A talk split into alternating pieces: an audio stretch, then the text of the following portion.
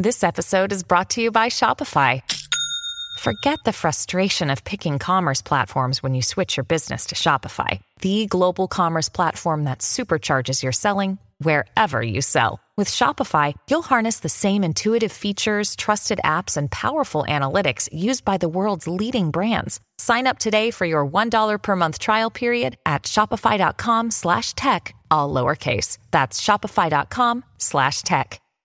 Mom deserves the best, and there's no better place to shop for Mother's Day than Whole Foods Market. They're your destination for unbeatable savings, from premium gifts to show-stopping flowers and irresistible desserts. Start by saving 33% with Prime on all body care and candles. Then get a 15-stem bunch of tulips for just $9.99 each with Prime. Round out Mom's menu with festive rosé, irresistible berry chantilly cake, and more special treats. Come celebrate Mother's Day at Whole Foods Market. Comment les sexy chefs affolent-ils les réseaux sociaux?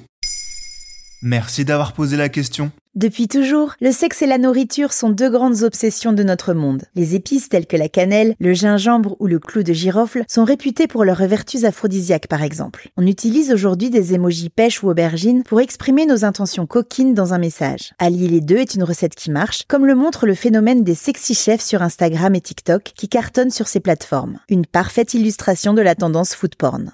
C'est quoi le food porn? Food pour nourriture, porn pour pornographie. Vous êtes sans doute adepte de la pratique. Quand vous prenez en photo votre plat au restaurant ou votre petit déjeuner sur la terrasse pour le partager sur Instagram. Quand vous mettez en scène, choisissez la lumière, sublimez le contenu de votre assiette pour la rendre appétissante. Aucun doute, vous pratiquez le food porn.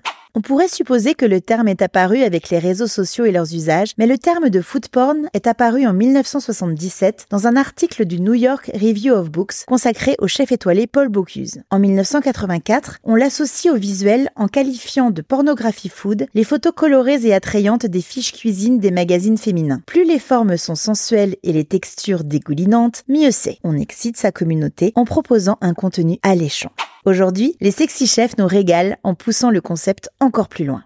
Et ils font quoi, ces sexy chefs? Des recettes de cuisine. Jusque-là, rien d'extraordinaire. Mais ils le font la plupart du temps torse nu et ce ne sont pas des petits dodus.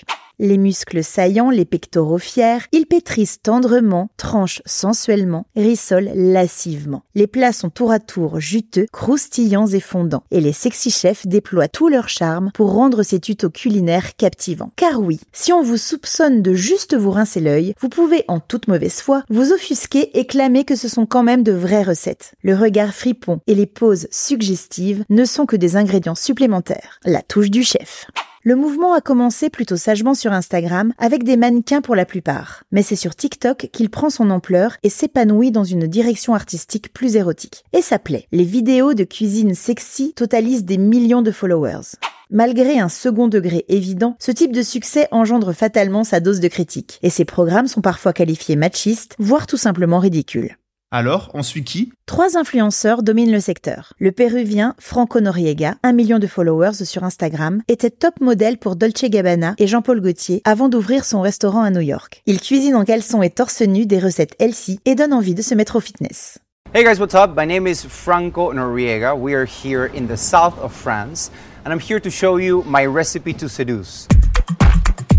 L'américain Jonathan Kung, 1,7 million de followers sur TikTok, a quant à lui la particularité d'ajouter régulièrement dans ses vidéos des réflexions sur la société, comme un plaidoyer pour le respect des femmes rondes par exemple. Un peu de politique donc, les tablettes de chocolat à l'air.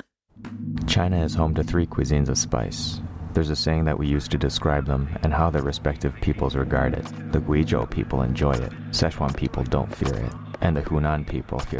Mais le plus médiatisé de tous, c'est le Suisse-Australien Cédric Lorenzen, 3,6 millions de followers sur TikTok. Il aime dire qu'avec lui, c'est Fifty Shades of Food, en référence à la célèbre saga érotique Fifty Shades of Grey. C'est celui qui va le plus loin dans le concept, avec une esthétisation à outrance, des plans qui dépassent la simple suggestion et laissent peu de place au doute sur les intentions. Pour vous faire une idée, allez donc voir sur Instagram sa vidéo la plus virale, la recette suédoise des cinnamon rolls. Bon appétit bien sûr Maintenant, vous savez, un épisode écrit et réalisé par Béatrice Jumel. Ce podcast est disponible sur toutes les plateformes audio. Et si cet épisode vous a plu, n'hésitez pas à laisser des commentaires ou des étoiles sur vos applis de podcast préférés.